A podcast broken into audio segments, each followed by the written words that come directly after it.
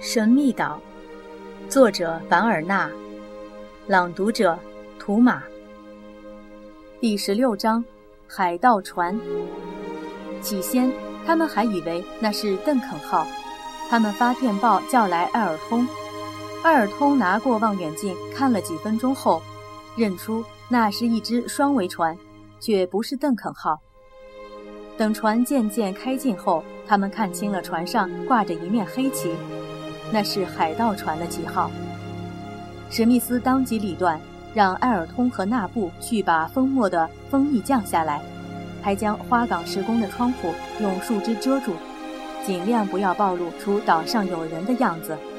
等到一切都准备好以后，史密斯说：“朋友们，假如这些人想侵占林肯岛，我们一定要保卫它，对不对？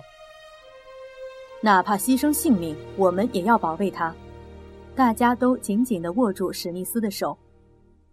黑夜来临了，船上的灯火也完全熄灭了。突然，黑暗中闪出一道亮光，并且传来一声炮响。这只船在离岸大约两公里的地方抛锚了。显然，海盗们准备第二天利用小艇登陆。花岗石工是不会被敌人发现的，并且他们也不可能攻进来。可是。庄稼地、家禽场、畜栏，他们精心经营的这一切，难免毁于一旦。埃尔通自告奋勇要到船上去一趟，摸清海盗的底细。工程师开始有点犹豫，因为这样做太危险了。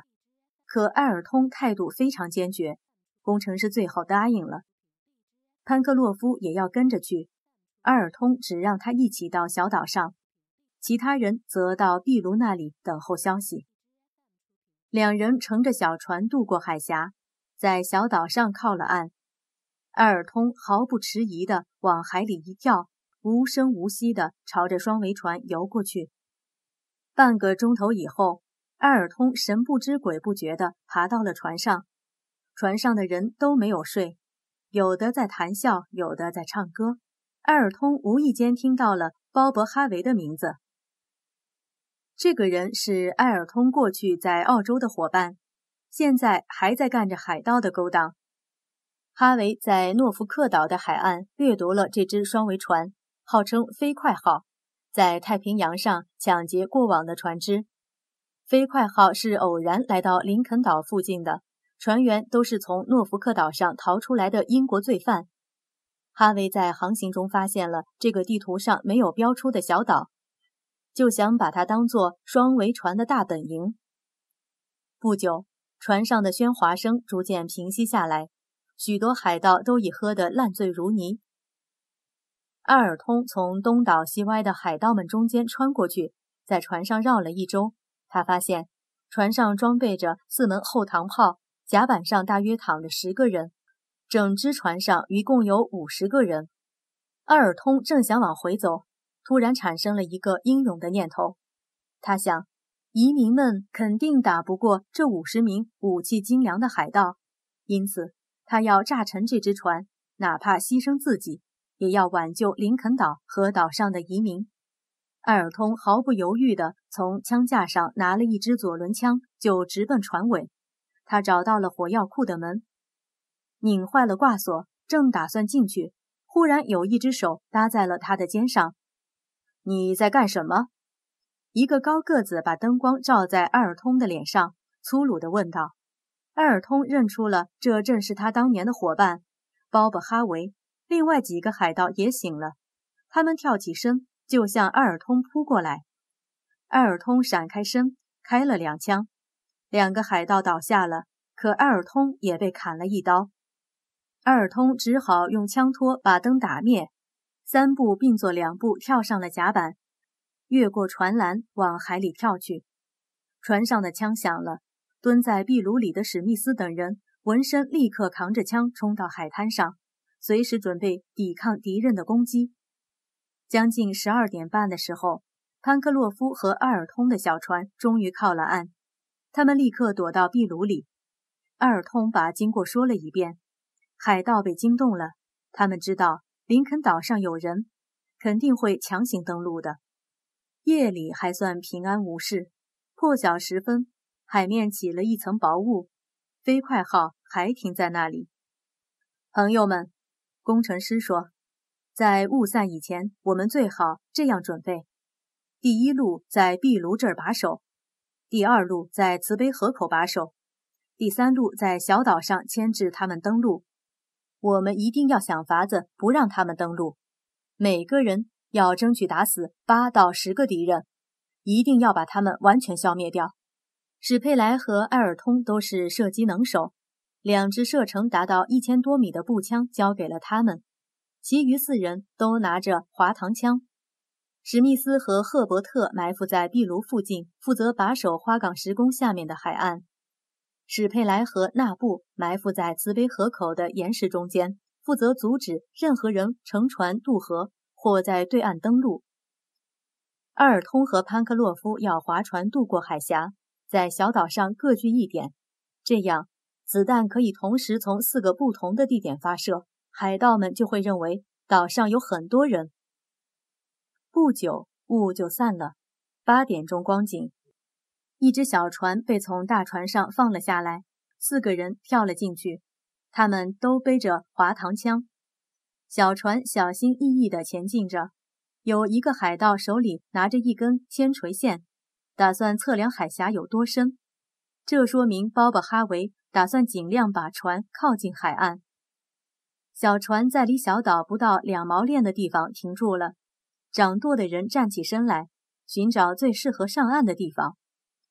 这时候，只听见两声枪响，掌舵的和测水的人都倒在船里。几乎同时，又听到了一声炮响。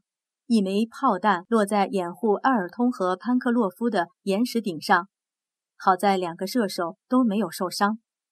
小船上的人破口大骂，掌舵的已经换了一个人，其他的人迅速地划着桨向慈悲河口驶去。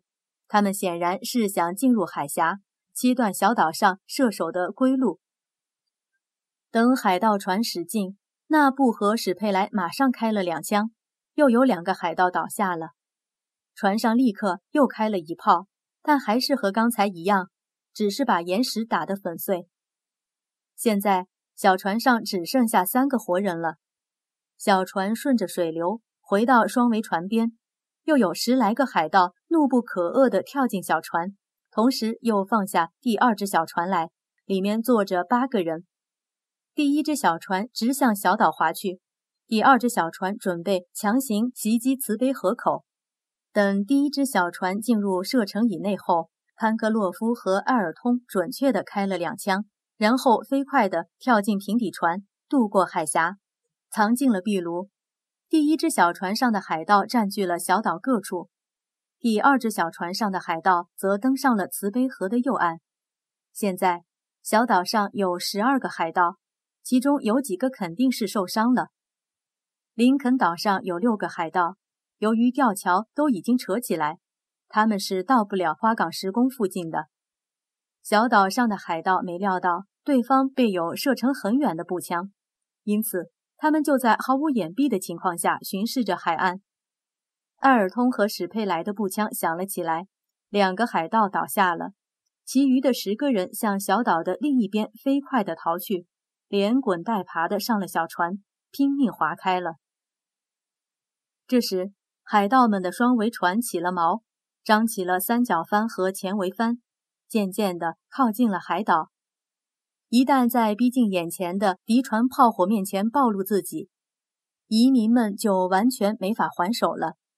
移民们只能希望哈维不敢冒险把船开到海峡里来，只停留在小岛的外边。这样的话，炮火的威力就不会太大。可是不一会儿。那只该死的船就已经开到海峡里来了，移民们只好撤离壁炉，到了花岗石宫。嶙峋的山石遮挡着他们，因此双桅船上的人没有发现他们。四门大炮对着已经没有人占据的慈悲河阵地和壁炉盲目的轰击，移民们都希望花岗石宫能够幸免。但这时忽然有一颗炮弹打到走廊里来。第二炮打开了遮蔽着的树叶，花岗石壁上的洞隙暴露了，移民们陷入了绝境，现在唯一的办法就是到花岗石宫上层的甬道里去躲避。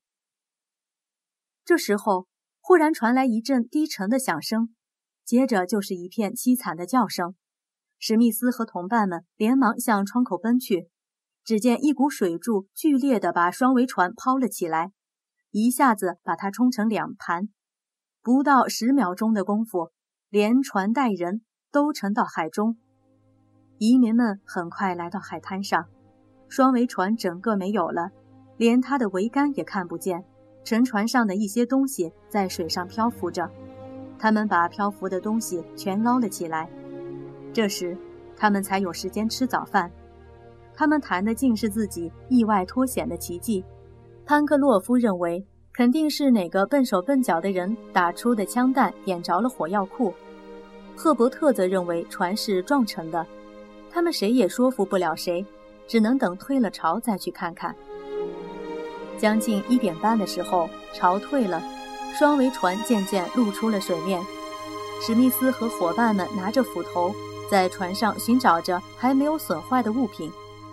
双桅船装载着许多器皿、工具和工业品，应有尽有。火药库并没有爆炸，他们得到了二十桶火药，火药没有受潮。十月十九日到二十一日，移民们都在忙着搬运和整理东西，每一样有用的东西都保留下来了。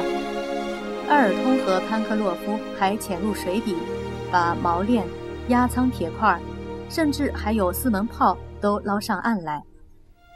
二十三日到二十四日的夜里，双桅船的整个船身都散掉了，一部分残骸被抛到海滩上来。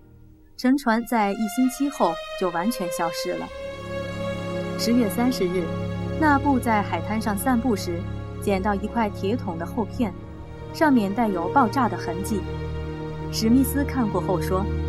朋友们，这个铁桶就是水雷的残余，船是被水雷炸沉的。